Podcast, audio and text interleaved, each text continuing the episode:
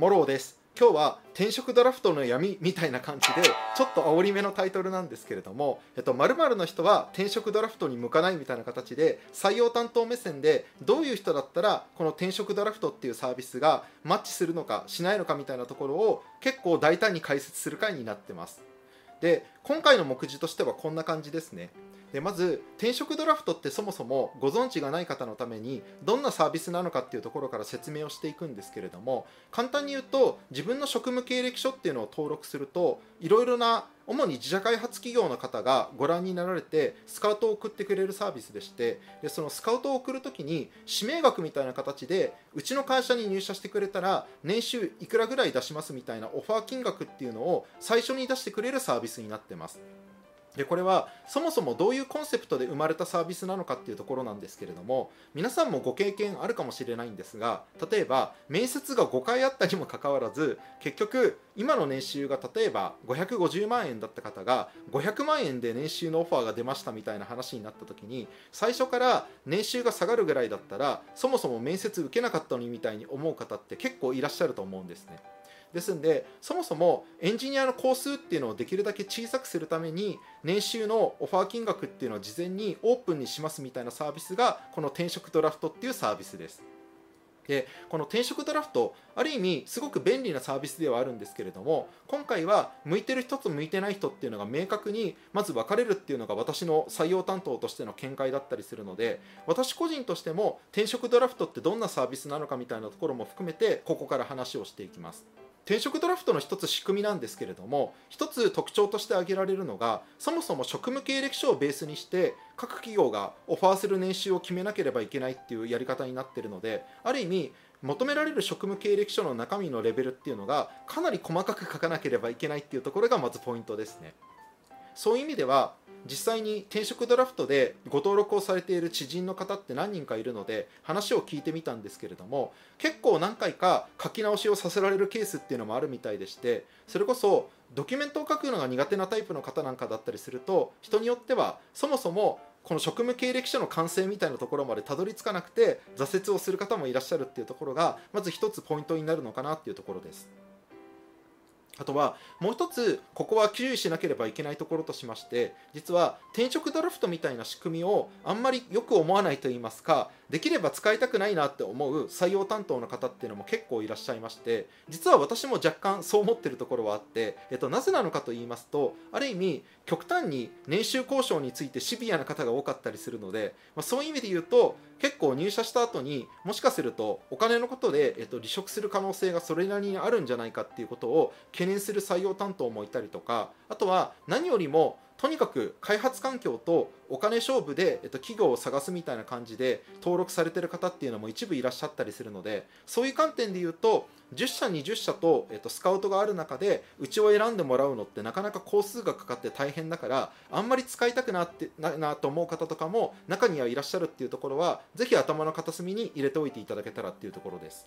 まあ、何が言いたいかというと結局こういったツールってある意味万能なものではなかったりするので、まあ、うまく使う分には、えっと、メリットの方がたくさんあるんですけれどもあのある意味転職ドラフトで出会えない企業っていうのも当然あったりするのでそういった企業とどういうふうに接点を作るかみたいなところは頭の片隅に入れておいていただけるといいかなっていうところですね。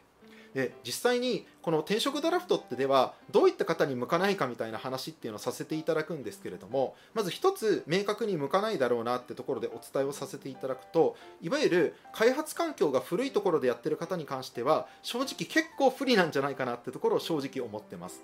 っていうのが転職ドラフトって一度でも登録していただいた方はなんとなくわかるんですけれどもどちらかというと新しい開発環境具体的に言うと Go であるとか React、TypeScript あとはまあ Ruby on Rails の企業とかもいるんですけれども、まあ、そういったいわゆる Web サービスの開発で非常に技術力が高い勉強熱心な方を求めている企業っていうのがどちらかというと利用している企業の大半を占めるのかなっていうところです。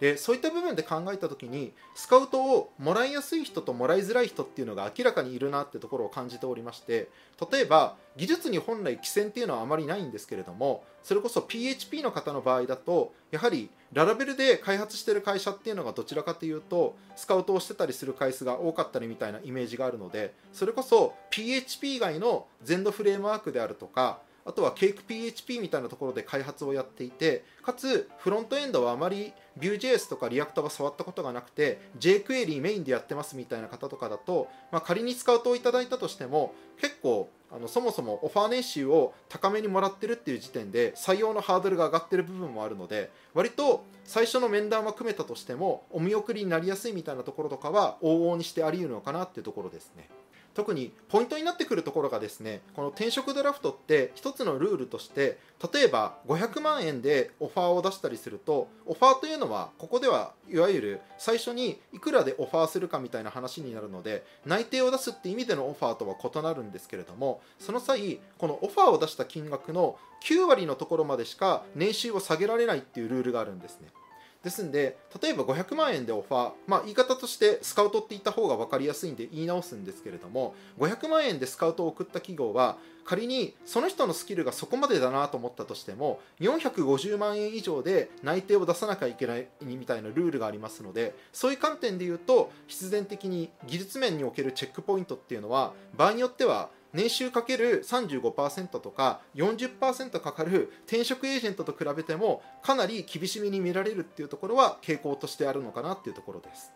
実際企業としても一つ感覚として転職ドラフトの場合オファー年収が他のダイレクトリクルーティングのグリーンであるとかビズリーチと比べると高くなるケースがあるっていうことを想定して採用活動を行ってたりすることが多々ありますのでそういう観点で言うとそもそも一通り自社で使っている技術要素についてはやったことがあってかつ学習意欲があって相当いい方でないと内定を出さないつもりでそもそも転職ドラフトに関しては使ってる企業っていうのも中にはあるっていうのが正直なところです。あとはもう一つこの中だとご覧いただいている方はそんなに多くないかもしれないんですけれども明らかに Web サービスとは異なる分野で開発をやっている方はそんなに相性が良くないのかなっていうところです。例えば私の知人の方で、まあ、この方は今1年目の方で間もなく開発経験1年になるぐらいの方なんですけれども組み込み系の開発で主に C 言語とかをやられているような方でしてでこういった方の場合なんかだとそもそも転職ドラフトに在籍している企業っていうのは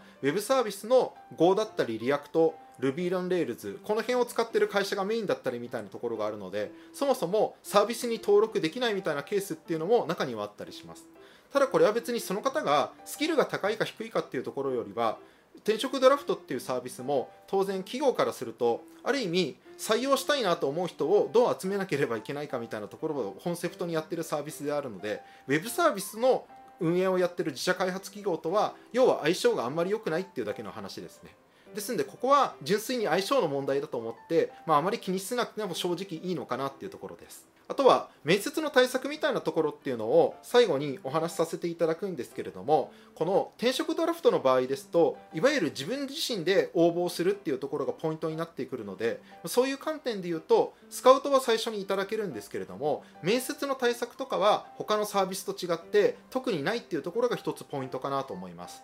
ですので一つポイントになってくるところとしましてはまず面接でそもそも自分の強みとかこれまでのプロジェクトでどんなことをやってきたかみたいなところを体系的に話すのが苦手なタイプの方であったりあとはそれ以外で言うと得意なことが何なのかがふわっとしているような方の場合とかだと仮に技術力がある方でも面接でお見送りになるケースは結構あるのかなっていうところです。あとはもう一つがよくありがちなんですけれども転職ドラフトに登録するエンジニアの方っておそらく技術がとにかく好きな方も結構多いのかなってイメージがありましてで特に自社でプロダクトを持っている自社開発企業の場合ですと実はどちらかというと業界とかプロダクトへの興味関心みたいなところが何よりも見られてるポイントだったりするのでただただ技術だけを追いかけている方だったりすると途中までの一次選考二次選考コーディング試験ぐらいまではうまくいくんですけれども最終選考あたりで業界とかプロダクトへの興味関心について聞かれた時にあまり何も考えていなくてお見送りになってしまうっていうケースはかなりあるかなっていうところです。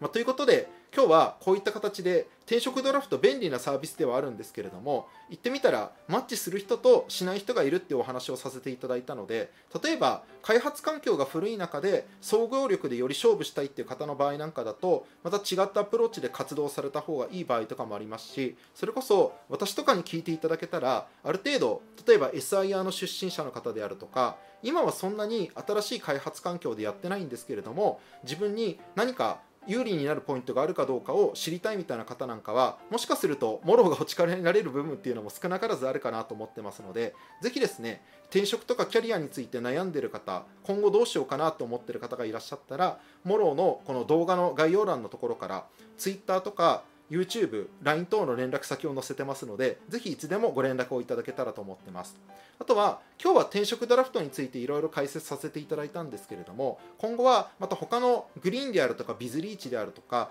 違ったツールについても場合によっては解説をしていきたいと思ってますので、ぜひあの今日の動画をご覧になられてみて、役に立ったって思える方がいらっしゃったら、YouTube の登録ボタンのところをぜひポチッと押していただけると非常に嬉しいなと思います。ということで、えっと、今日は転職ドラフトについての解説でした。また次回お会いしましょう。ありがとうございます。